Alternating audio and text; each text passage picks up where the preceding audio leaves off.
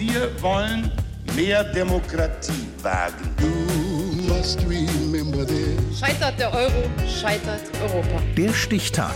Die Chronik der ARD. 30. Juni 1942. Heute vor 80 Jahren wurde in Jena Klaus Renft geboren, einer der populärsten Musiker zu DDR-Zeiten. Bernd Schleselmann. Da fährt ein Vertreter für Markisen durchs Ruhrgebiet und versucht seine bunt gestreifte Ware loszuwerden. Moment mal, was hat denn der aktuelle Bestseller von Jan Weiler mit dem Gänselieschen zu tun? Ganz einfach. Der Markisenmann hört auf seinen Touren Ostrock von den Pudis, City und Renft. FDG hat 100 Gänse und ein Gänselieschen, das ist mein. Das Buch rückt die DDR-Kultband aus Leipzig wieder ins Bewusstsein der Menschen. Zu Recht. Von seinen Fans wurde Klaus Remft geradezu vergöttert. Einer, der in den 60ern noch brav im Anzug Beat gespielt hatte und der sich dann in einen charismatischen Klischee-Rock'n'Roller verwandelte. Mit langer Matte, Fellmantel und einer Vorliebe für Whisky. Eine seiner Lebensgefährtinnen erinnerte sich im Spiegel an Renft. Er spielt nicht gut Bass und wurde doch zu einem der größten Rockstars der DDR. Er ist nicht sexy und kann sich vor Weibern kaum retten. Er interessiert sich nicht für Politik und wurde zum Staatsfeind.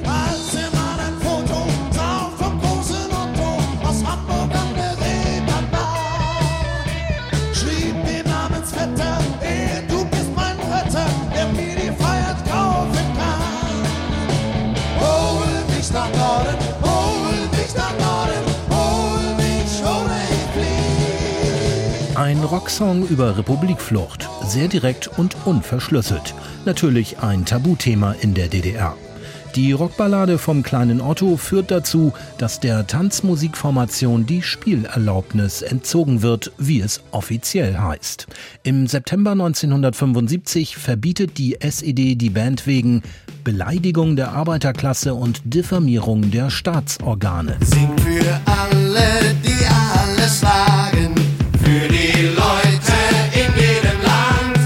gab in der DDR eine, eine Schicht von Funktionären, die hatten einfach davor Angst, dass eine Bewegung entstehen kann, die sie nicht kontrollieren können. Davor, vor dieser Freiheit, ein bisschen Freiheit, was wir uns da gegönnt hatten, da hatten sie Schiss. Und da waren wir die Opfer. Die Musiker müssen ihre geliehene Verstärkeranlage und ihre Zulassungen zurückgeben. Sämtliche Songs verschwinden aus den Rundfunk- und Fernseharchiven. Aber im Untergrund macht die Klaus-Remft-Kombo weiter. Zumindest für ein halbes Jahr. Dann verlässt ihr Frontmann die DDR. Eine erzwungene Ausreise. Irgendwann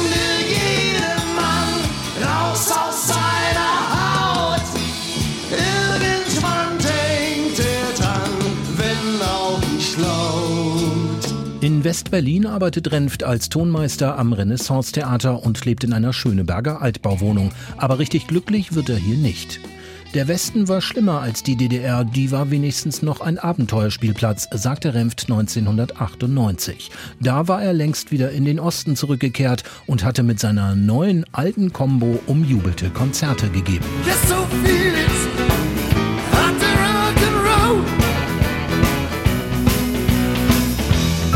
Klaus Jentsch, wie er eigentlich hieß, starb bereits 2006 mit 64 Jahren an Krebs. Aber seine Musik zwischen Poesie und Protest bleibt unvergessen. In Leipzig wurde eine Straße nach ihm benannt. Und dann ist er ja noch der Markisenmann. Heute wäre Klaus Remft 80 geworden.